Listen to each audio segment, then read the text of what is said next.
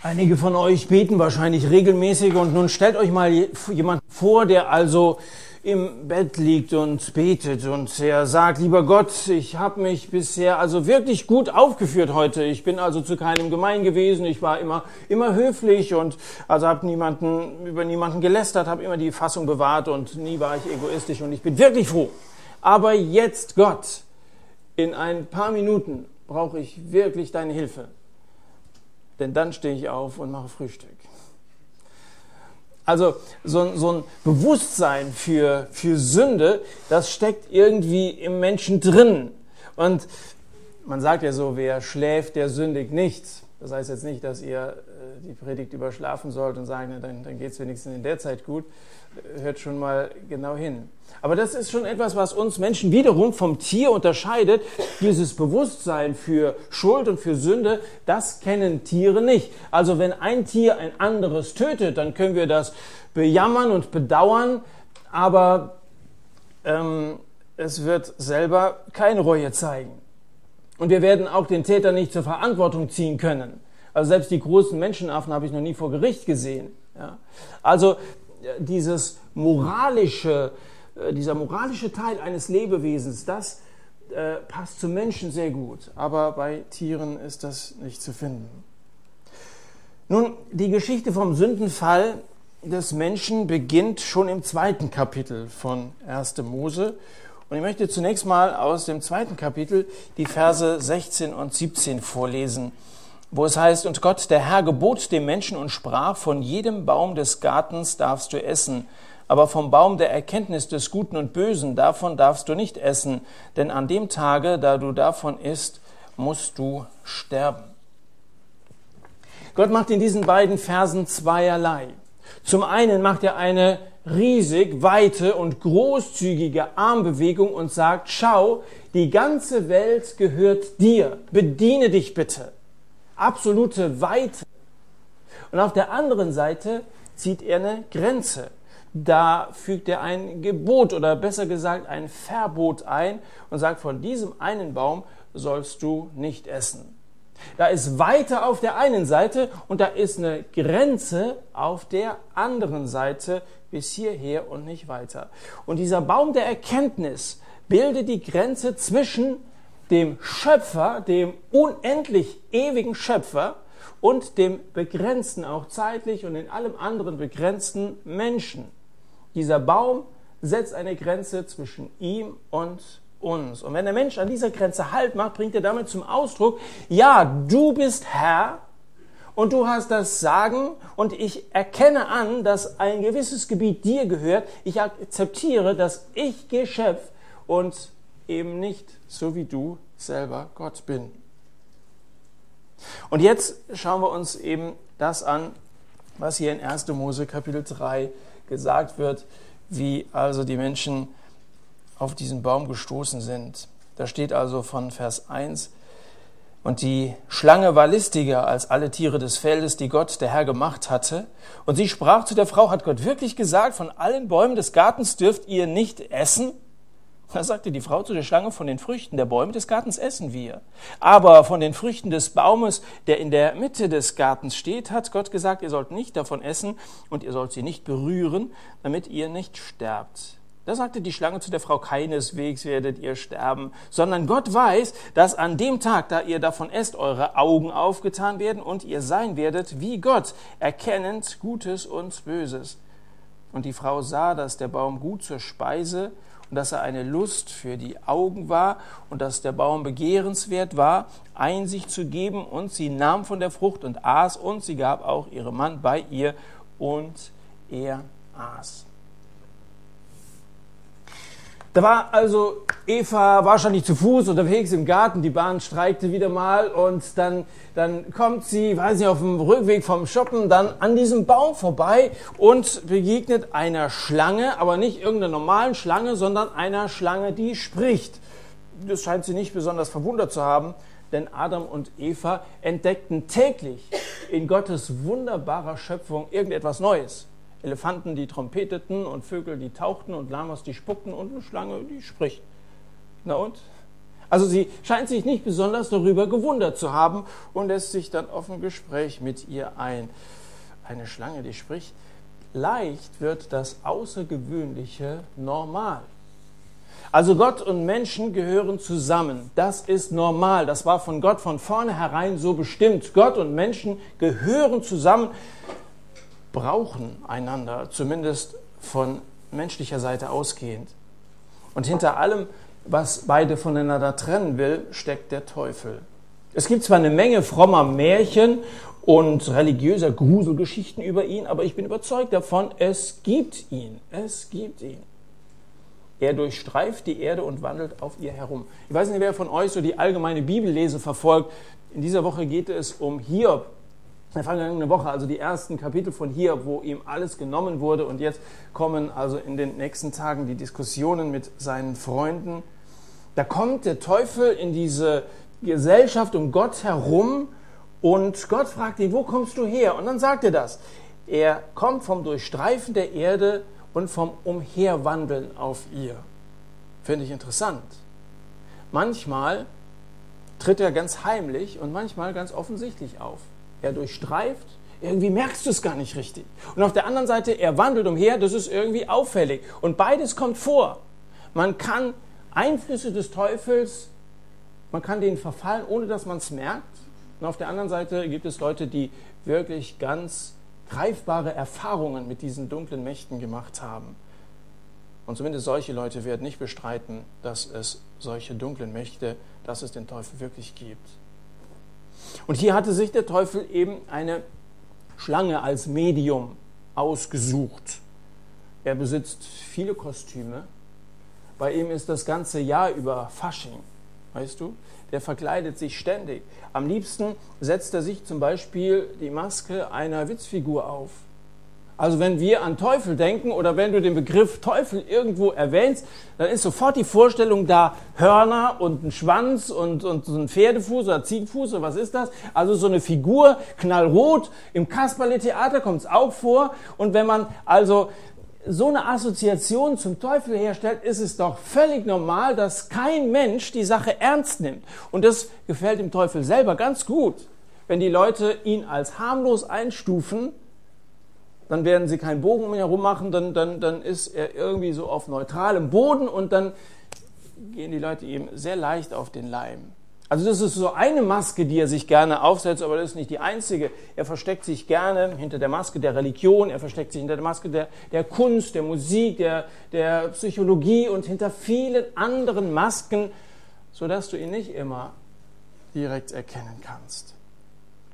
Er hatte sich also hier die Schlange ausgesucht und landete ausgerechnet auf dem Baum, den Gott als Tabu erklärt hatte. Und als er dann Eva da vorbeikommen sieht, da erhebt er sich nicht aus der Hölle, legt den Würgegriff an und schreit, mach dich auf dein Ende gefasst, sondern er lächelt, stellt sich ein bisschen dumm und Eva die Frage, Entschuldigung, ist das wirklich so? Ich habe gehört, ihr dürft von den Bäumen des Gartens nicht essen. Ist da was dran? Also er hat das gleich sehr verallgemeint, er hat sich wirklich ein bisschen dumm gestellt. Ihr dürft von all den Früchten, diesen herrlichen Früchten des gesamten Gartens nicht essen. Ihr müsst also nur den Blumenkohl und die Kartoffeln, Pilze, aber die ganzen Früchte, also weder Kokosnüsse noch Bananen, gar nichts. Und Eva, als wenn es völlig normal wäre, mit einer Schlange zu reden, Frauen, oder? Hauptsache reden. Reden.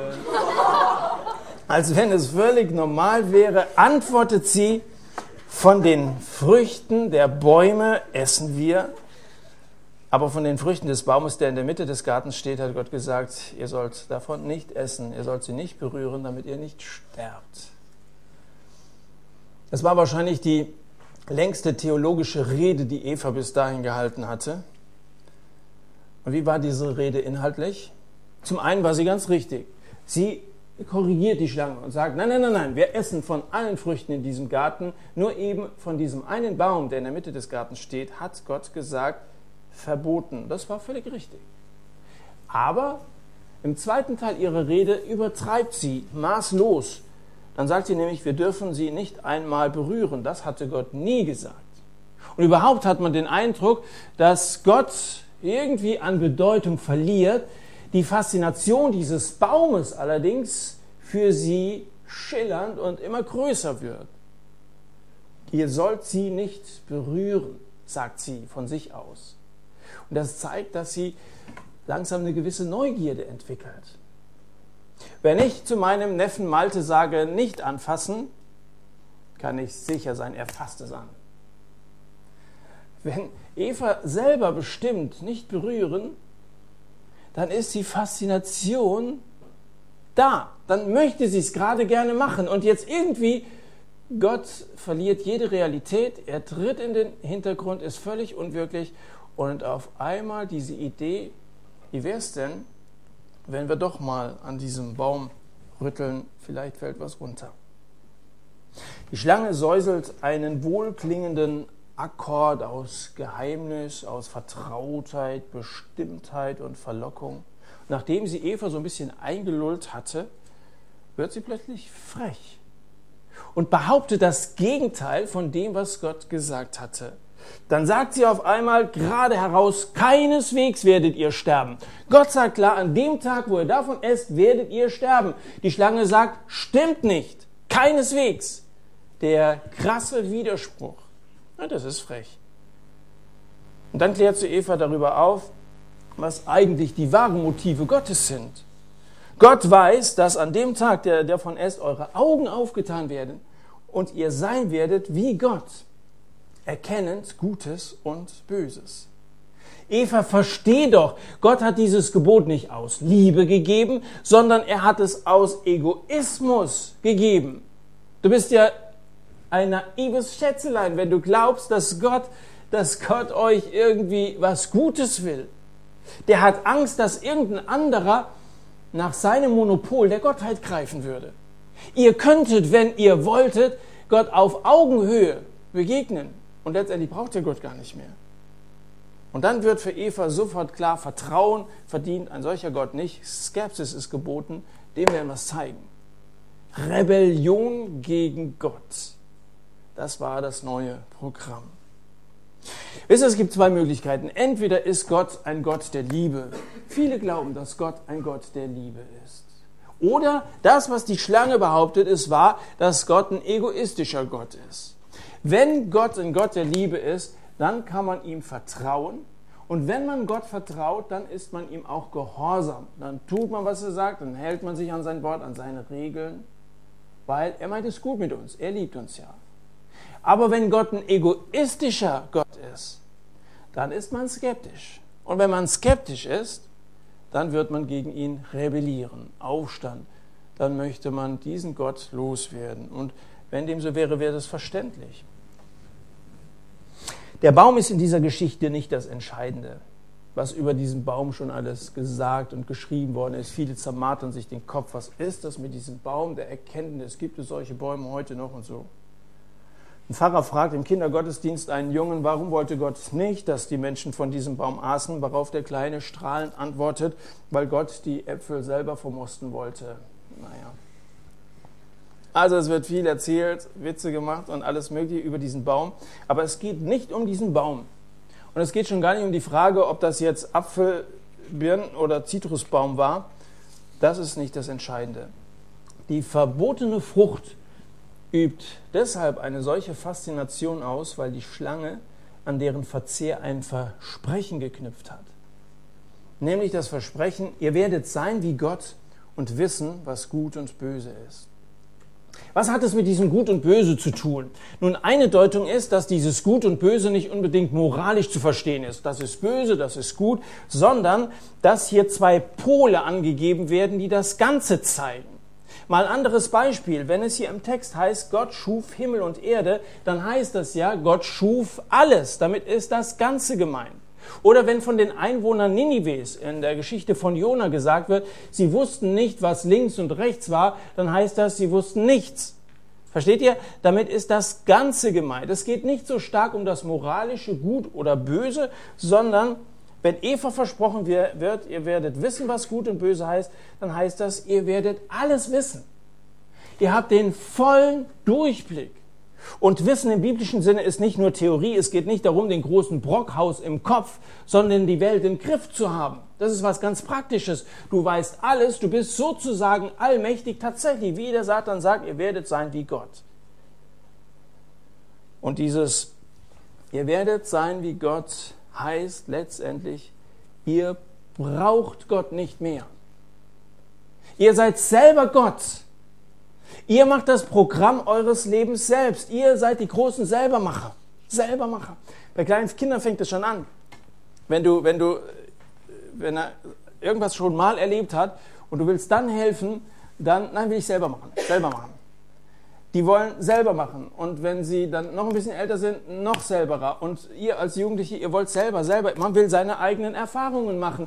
Der Mensch möchte gerne selber machen. Ich lege als Autonomer, als Selbstständiger, habe mein eigenes Mikrofon zum Beispiel, ja. Als autonomer Mensch rege, lege ich die Regeln selber fest, wie ich mit meinen Flocken, wie ich mit meiner Frömmigkeit, wie ich mit meiner Freundin und so weiter umgehe. Das bestimme ich.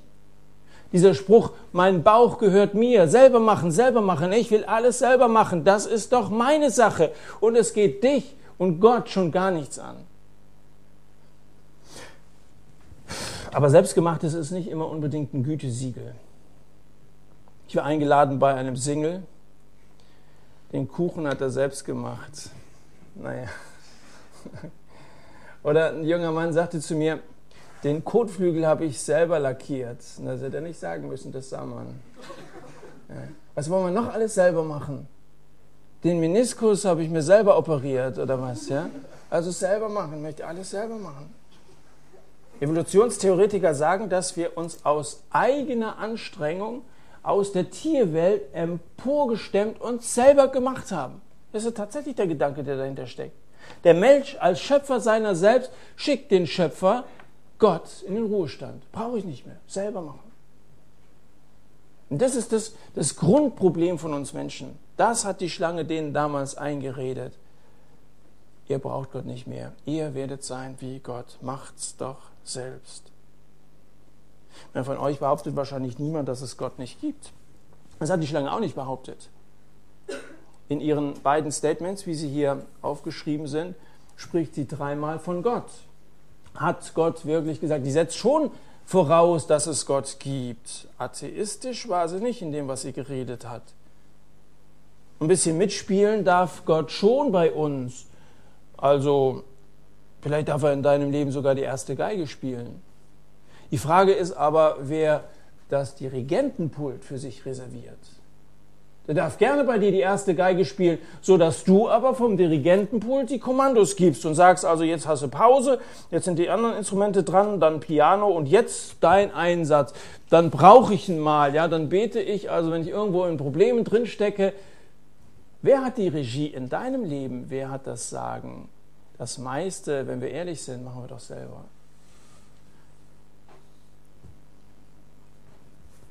Jetzt lesen wir noch ein paar Verse weiter. Nochmal den Vers 6 und dann schauen wir, wie es weitergeht. Also die Frau sah, dass der Baum gut zur Speise und dass er eine Lust für die Augen war und dass der Baum begehrenswert war, Einsicht zu geben. Und sie nahm von der Frucht und aß und gab sie oder gab auch ihrem Mann, der bei ihr war, und er aß. Da wurden ihrer beider Augen aufgetan und sie erkannten, dass sie nackt waren. Und sie hefteten Feigenblätter zusammen und machten sich Schurze. Da steht Eva also bewundernd unter diesem Baum. Gott war vergessen und dass sie gerade mit einer Schlange redete sowieso. Und dann auf einmal packt es sie. Es packt sie auf dreifache Weise. Das heißt hier in Vers 6, erst sie sah, dass der Baum gut zur Speise war, erstens. Zweitens, dass er eine Lust für die Augen war. Und drittens, dass er begehrenswert war, Einsicht zu geben. Speise, Lust und Einsicht. Sie sah, dass der Baum gut zur Speise war, heißt, dass ihr körperliches Verlangen angeregt war. Hm, Essen. Also, da tut man was für den Körper, gell? Das zweite, er war eine Lust für die Augen. Hier war ihre Seele, hier war ihr Sinn für Ästhetik, für Schönheit angeregt. Und das dritte, er war begehrenswert, Einsicht zu geben. Hier waren die grauen Zellen, der Geist angeregt. Verstehst du, dass der ganze Mensch mit allem, was dazugehört, mit Geist, mit Seele und mit Körper, von diesem Stromstoß erreicht worden ist? Der ganze Mensch total durch und durch. Es gibt Leute, die meinen, wenn ich erstmal meinen Körper im Griff habe, wenn ich meine Triebe im Griff habe, dann bin ich mit dem Problem der Sünde fertig. Das ist falsch. Andere sagen, das Denken ist das Problem. Aus dem Denken kommt der Zweifel, dann hören sie auf zu denken. Aber ist auch falsch.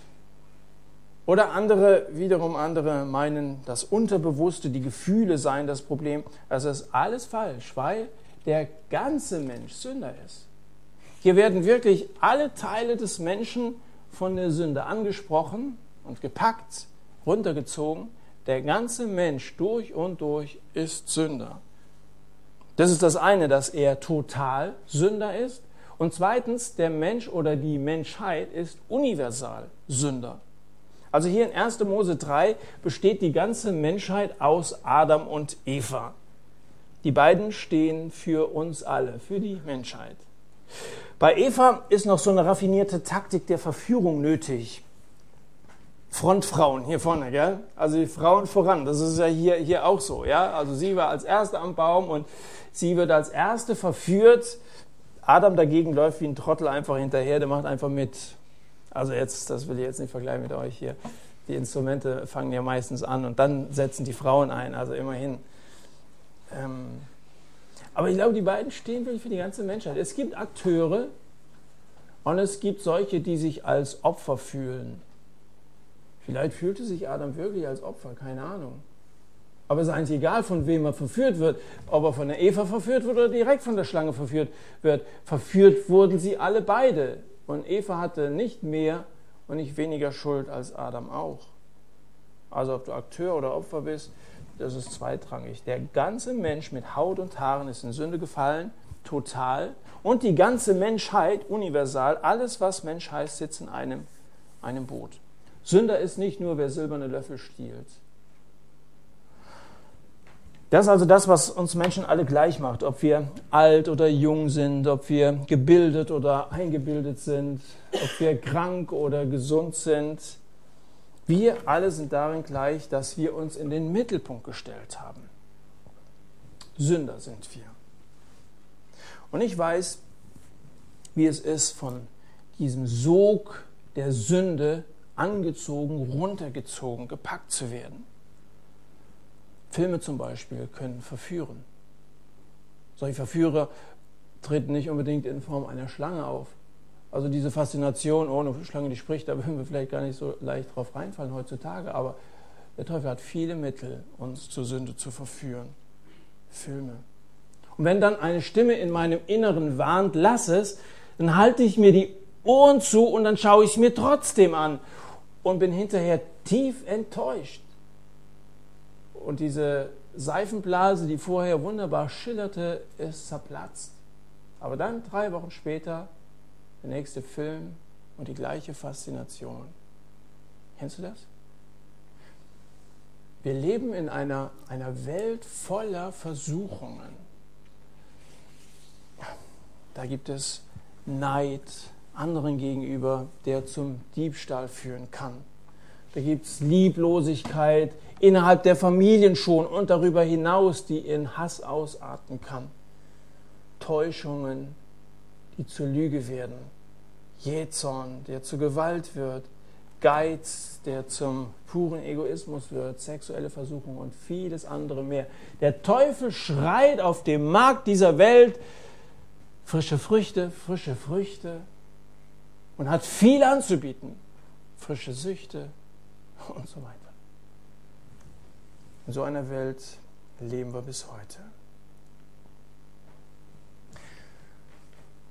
Dann dieser Griff nach der Frucht. Jetzt hatten sie diese Frucht schon mal in der Hand. Und dann der Biss hinein. Und jetzt musste es ja eigentlich kommen. Was hatte die Schlange versprochen? Gott weiß an dem Tag, wo ihr davon esst, eure Augen aufgetan werden und ihr sein werdet wie Gott, erkennend Gutes und Böses. Und dann in Vers 7, da wurden ihre Augen aufgetan. Schlange hat gesagt, an dem Tag werden eure Augen aufgetan. Da wurden ihre, Schlange, äh, ihre, ihre Augen aufgetan. Das heißt, die Schlange hat, die hat ja recht gehabt. So ganz verkehrt, was sie da angekündigt hatte, war das Ganze nicht. Es war was dran. Nebenbei, an einer Lüge ist immer was Wahres dran. Eine hundertprozentige Lüge lässt sich nicht verkaufen. An einer Lüge ist immer etwas dran. Ein Lügner wird immer Wahrheit mit Unwahrheit, mit Lüge vermischen. Dann fällt es nicht so auf, aber giftig ist es trotzdem. Wenn du in eine gute Substanz, ein Nahrungsmittel, ein bisschen Arsen hineintropfst, also ein bisschen Lüge, das wirkt schon. Ein Lügner ist ein Vermischer. Ein Verführer wird vermischen. Ein Sektierer wird vermischen. Deswegen fallen so viele auf Sekten rein. Da ist auch viel Wahres dran und berufen sich auf die Bibel, das Wort Gottes, und das ist ja richtig. Und dann mischen sie sich so unter das Volk. Es gibt Veranstaltungen wie diese, da setzen sich ganz bewusst solche Sektierer rein, versuchen Leute anzusprechen, und da wird gemischt und die Leute fallen drauf rein. An einer Lüge ist meistens etwas Wahres dran. So war das hier auch. Aber nach den Worten der Schlange müsste es ja jetzt weitergehen. Da wurden ihre Augen aufgetan und sie wurden wie Gott. Aber denkst du, das ist eben nicht passiert. Wie Gott will man sein und findet sich als Nackedei wieder. Da wurden ihre Augen aufgetan und sie erkannten, dass sie nackt waren. Das hatten sich anders vorgestellt, so zu sein wie Gott. Und das war tatsächlich ein, ein Absturz senkrecht nach unten. Der Mensch steigt nicht zu den Göttern auf, so wie er geträumt hat, sondern er steht bloßgestellt da und schämt sich in Grund und Boden. So ein Gefühl kannten die bis dahin gar nicht. Sie schämen sich in Grund und Boden. Weißt du, wie das ist, wenn du plötzlich bloßgestellt bist, mit einem hochroten Kopf dastehst und alles aufgedeckt ist und du dich am liebsten verkriechen würdest? Das tun sie nämlich dann auch. Dann gründen sie die Textilindustrie und reihen so ein paar Feigenblätter aneinander und meinen sich damit verstecken zu können. Und dann fliehen sie vor Gott wie Verbrecher vor der Polizei. Wie Gott wollten sie sein, wollten auf Augenhöhe sein, wollten Gott irgendwie rausbuten. Aber sie laufen vor ihm davon. Adam und Eva hatten sich überreden lassen. Wie Kinder standen sie fasziniert vor der Weihnachtskugel. Dann packten sie zu und die Splitter bohrten sich in ihre Hände. So kam es zu der folgenreichsten Fehlentscheidung, die auf diesem Globus je getroffen wurde. Die Sünde war in die Welt gekommen. Und mit der Sünde ist der Tod in die Welt gekommen. Es stimmt, was Gott gesagt hat. An dem Tag, wo ihr davon essen werdet, werdet ihr sterben. Damit ist nicht in erster Linie der körperliche Tod gemeint. Die sind ja nicht, als sie davon gegessen haben, tot umgefallen. Hab mal so eine Mädel das, das aufgemalt, ja, habe ich auf die eine Seite Gott gemalt, auf die andere uns Menschen. Dann habe ich zu diesem Menschen einen Baum mit so einer Frucht und einer Schlange und sage, was fällt dir dazu ein? Und sagt sie, ja, Moment, habe ich mal gehört, also die Schlange hatte in den Apfel gebissen, da war der vergiftet und dann hat die Eva davon genommen und dann hat sie davon gegessen, dann ist sie tot umgefallen. Oh, ich sag so ähnlich. Die sind eben nicht tot umgefallen.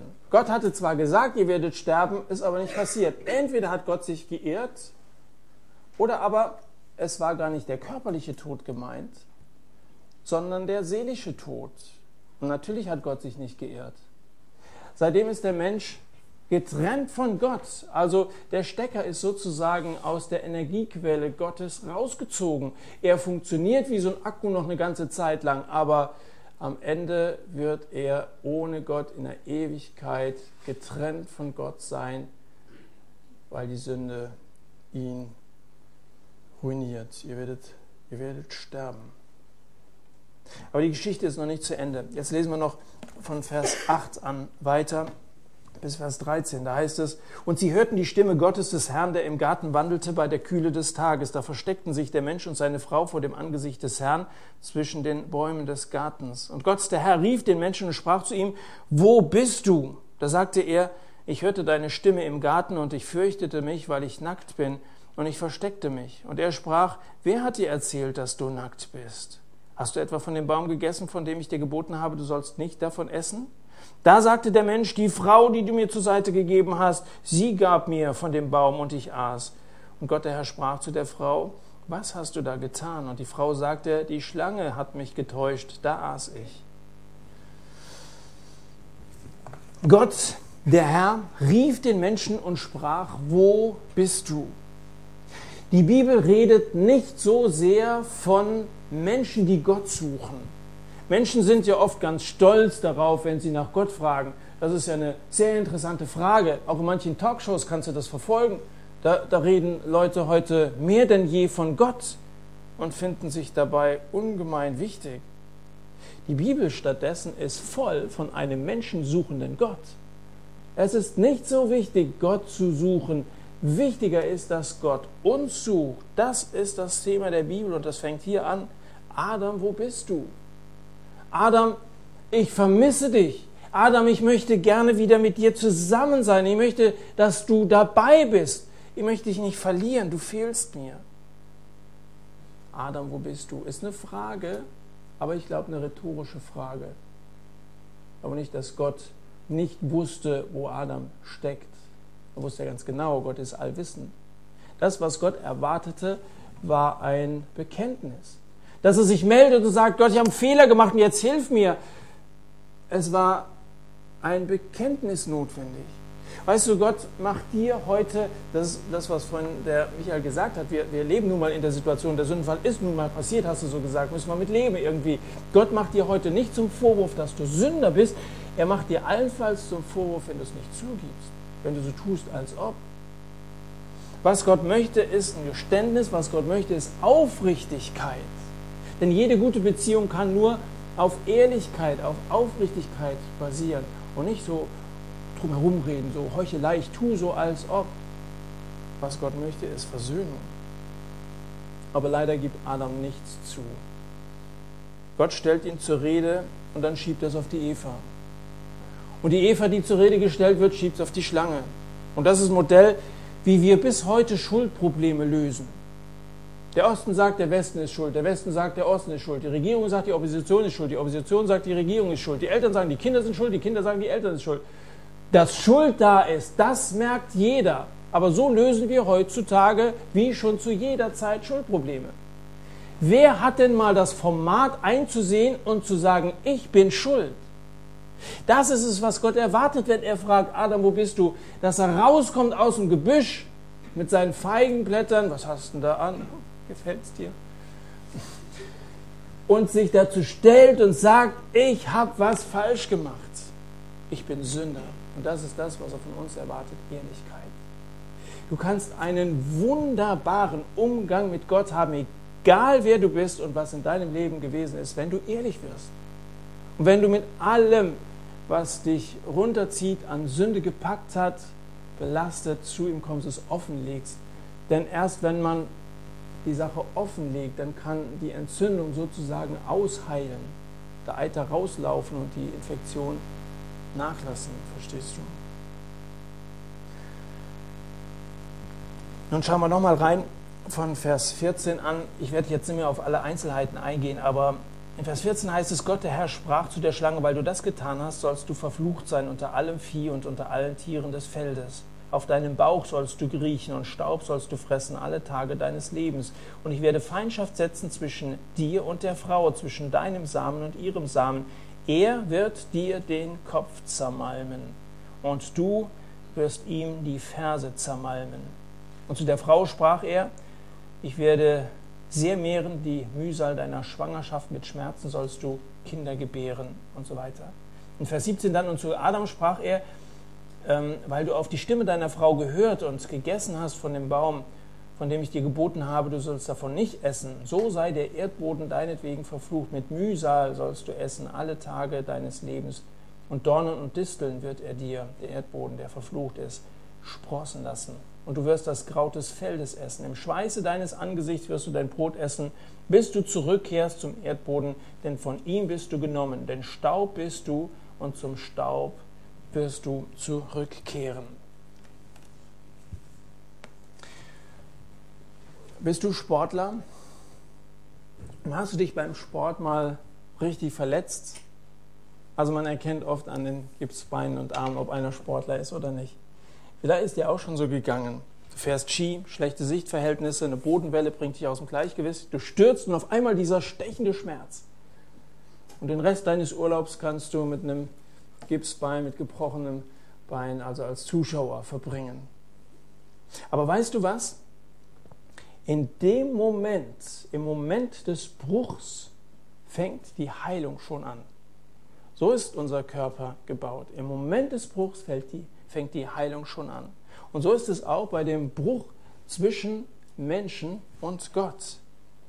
Da ist dieser schmerzliche Beziehungsbruch durch den Sündenfall, doch in dem Moment, als der Mensch immer noch Gott die kalte Schulter zeigt und immer noch Ausflüchte sucht, macht Gott hier schon deutlich, dass er den Menschen trotz aller Konsequenzen der Sünde nicht aufgeben würde. Und Gott verspricht, dass einer kommen wird, der diesen Bruch heilen und wieder zusammenfügt, was zusammengehört. Menschen und Gott gehören zusammen. Und es kommt einer, der der Schlange den Kopf zertreten wird. Und hier sind wir nun am Ende der Predigt wieder bei Jesus, wo die ganze Bibel immer wieder hinführt auf ihn, auf Jesus. Gott kündigt schon im dritten Kapitel der Bibel an, er wird dir, der Schlange, letztendlich dem Widersacher, dem, dem Verführer, den Kopf zertreten. Was war das Gericht, das Gott hier ankündigen musste? Weil Gott ein gerechter Gott ist, hat Sünde immer Konsequenzen. Das Gericht war, der Erdboden sei deinetwegen verflucht. Von Jesus heißt es, denn er hat an unserer Stelle den Fluch auf sich genommen, Galater 3. Das Gericht Gottes war, Dornen und Disteln wird er dir sprossen lassen. Von Jesus heißt es, die Soldaten flochten aus Dornenzweigen eine Krone und setzten sie Jesus auf. Das Gericht Gottes war, im Schweiße deines Angesichts wirst du dein Brot essen. Von Jesus heißt es, und sein Schweiß tropfte wie Blut auf den Boden. Siehst du, dass alle Teile des Gerichtes Gottes, die hier angekündigt werden, in Jesus getragen werden? Dass Jesus tatsächlich in allen Details das Gericht Gottes auf sich nimmt? Dass er als Bürger eintritt und für uns bezahlt, wo wir eigentlich vor Gott zahlungsunfähig wären, ihr werdet sterben. Das wäre unser Ende gewesen. Nachdem wir geistlich schon durch den Sündenfall tot waren und der körperliche Tod noch dazu kommt, dann hätte das geheißen, ewig getrennt zu sein von Gott. Jesus nahm das Gericht auf sich und zertrat der Schlange den Kopf. Hast du den Film Passion Christi gesehen? Fängt ja sehr geheimnisvoll an. Kannst erstmal gar nicht verstehen, alles in hebräischer Sprache oder aramäischer Sprache. Jesus murmelt dieses Gebet, dieses Ringen im Garten Gethsemane und er betet und er betet und das ist das eben, wo sein Schweiß wie Blutstropfen werden, dieser ringende Kampf und dann ist der Teufel irgendwie um ihn herum und diese ganze Szene, die ja endlos lang, wie viele Szenen endlos lang in diesem Film dauern, wird beendet mit diesem stumpfen Tritt eines Fußes auf den Kopf einer Schlange. Wer 1. Mose 3 nicht kennt, kapiert gar nicht, was hat denn das mit dieser Schlange da auf sich. Aber Mel Gibson weiß schon, dass aus dem Alten Testament Verheißungen, unzählige Verheißungen in Jesu in Erfüllung gegangen ist. Er wird der Schlange den Kopf zertreten. Da hat sie versucht, ihn noch rumzukriegen.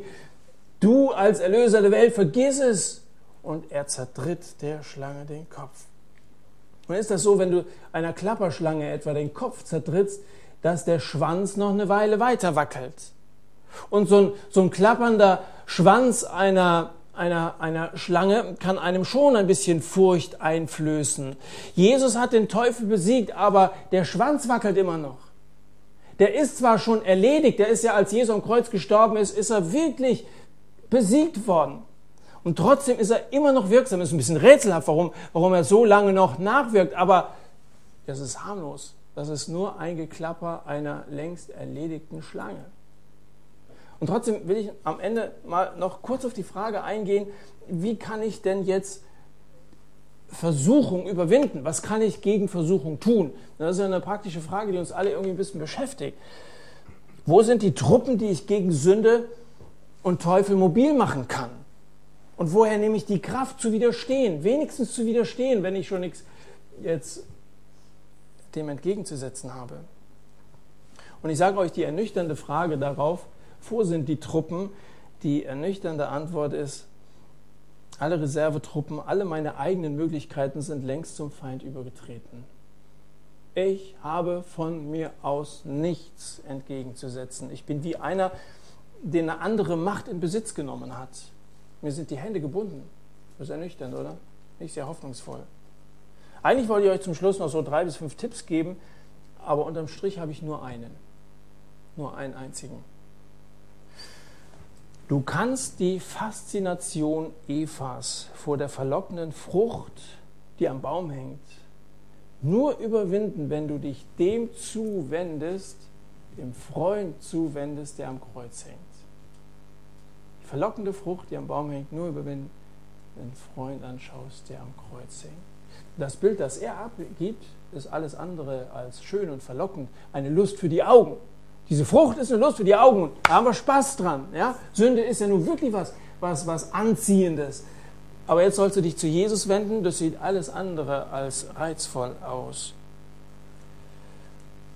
In der Kreuzigungsszene von Matthias Grünewald, kennt ihr das? Dieser Isenheimer Altar, ein ganz berühmtes Gemälde. Da ist überhaupt nicht zu entdecken, was schön, was gut, was eine Lust für die Augen wäre. Es ist pur hässlich. Der gekreuzigte Grünewald, Anfang des 16. Jahrhunderts gemalt, wurde von einem Franzosen hart aber treffend das verschwollene Aas Gottes genannt. Man traut sich es kaum auszusprechen. So hat ein Franzose, ob der Christ war oder nicht, keine Ahnung, so hat er dieses Bild beschrieben. Das liegt wirklich so eine Farbe der Verwesung darüber. Man weiß auch, wo, wo Grünewald seine, seine äh, Models sozusagen, seine Vorbilder her hatte. Die hat er aus den Leichenkammern des Isenheimer Spitals geholt. Das war das Vorbild für sein Gemälde. Jesaja 53 heißt es, wir sah, als wir ihn sahen, hatte er kein Aussehen, dass wir an ihm Gefallen gefunden hätten. Er war wie einer, vor dem man das Gesicht verbirgt, der Tod. Aber es geht nicht um das Hässliche, es geht nicht um den, um den Schock, sondern das viel Entscheidendere ist die Frage, wie es dazu kam. Es kam dazu, weil auf ihn die gesamte Gewalt der Bosheit und Schuld und Sünde aufgeprallt ist und er wollte es so. Für dich, für mich hat er es getan. Und damit hat er die Macht der Verführung besiegt. Du musst nicht diesen dämonischen Verführungen, dieser Macht der Sünde folgen, weil wenn du an Jesus glaubst, bist du frei. Das ist wirklich so ein Sklavenhalter, der, der, der Satan, der, der den Menschen gefangen hält, gefesselt hat, bewegungsunfähig macht. Aber wenn du dich einmal Jesus anvertraut hast, dann bist du frei. Komisch, dass manche dann immer noch diese alten Sklaven hinterherlaufen, dass sie immer noch tun, was du musst es gar nicht tun. Der Römerbrief fragt im sechsten Kapitel, oder, oder fordert auf dazu, stellt eure Glieder, eure Gliedmaßen, euren ganzen Körper doch nicht der Sünde zur Verfügung als Werkzeuge zur Ungerechtigkeit, sondern stellt euch Gott zur Verfügung als, als Lebende aus den Toten und eure Glieder zu Werkzeugen der Gerechtigkeit. Ihr müsst doch gar nicht mehr. Er hat euch frei gemacht. Ich glaube, das haben die wenigsten Christen begriffen. Als damals in den USA die Sklaverei abgeschafft wurde unter Abraham Lincoln, da sind viele, viele Sklaven, obwohl das Gesetz Rechtsgültigkeit bekommen hatte, immer noch ihren alten Eignern da, diesen Sklavenhaltern treu geblieben, bis zu ihrem Tod. Und einer der, der Schwarzen in Alabama, als er nach Abraham Lincoln gefragt wurde, der längst ermordet worden war, sagt er, über Abraham Lincoln weiß ich nichts, außer dass er uns befreit hat. Und davon weiß ich auch nichts. Das ist schrecklich, oder? Und da gibt es Leute, die, die folgen immer noch dem alten Sklavenhalter, obwohl es gar nicht nötig wäre, sie sind längst befreit. Das ist ja Schrecklich, dass es das heute in unseren Kirchen und Gemeinden auch noch gibt. Es gibt im Neuen Testament einen praktischen Tipp, und der lautet flieht, flieht. Das klingt nicht sehr tapfer, ich gebe es zu. Aber vor Sünde ist Flucht das einzig Vernünftige. Du kannst dich einem Waldbrand, der auf dich zurast, natürlich stellen, ja, aber das ist nicht nur, nicht nur Widerstand zwecklos, sondern das ist Wahnsinn. Und du kannst auch nicht mit einem Löffelchen Brei einen Bären töten. Also ich würde in beiden Fällen raten, fliehen.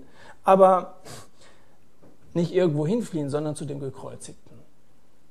Berg dich bei Jesus ganz neu. Vertrau dich ihm neu an und sag, Herr, ich kann gegen Sünde nichts tun, aber du kannst. Und du wirst die Erfahrung machen, wenn du dich an ihn wendest und wirklich ganz real die Erfahrung machst, Jesus angesprochen zu haben, dass er dich auf wunderbare Weise wirklich befreien wird. Dann kannst du in der Gnade leben, befreit sein. Der Mensch hat den größten Fehler gemacht und er hat sich bis heute nicht gebessert. Aber Jesus hat alles richtig gemacht und er will bis heute Menschen retten. Auch dich. Lasst uns wie auch sonst eine Zeit der Stille haben, wo jeder für sich beten kann. Eine Zeit, wo du auf das antworten kannst, was Gott dir klar gemacht hat. Und ich möchte diese Zeit dann wieder mit einem Gebet abschließen.